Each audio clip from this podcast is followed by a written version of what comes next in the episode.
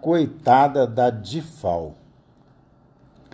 Estou prevendo que a DIFAL não poderá ser cobrada no exercício de 2022, porque não estará cumprido a chamada quarentena.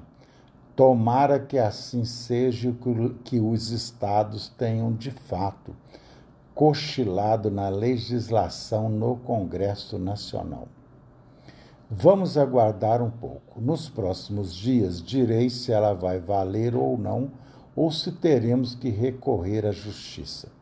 Por ora, é bom dizer que a DIFAL está dando os últimos suspiros. Até um próximo episódio.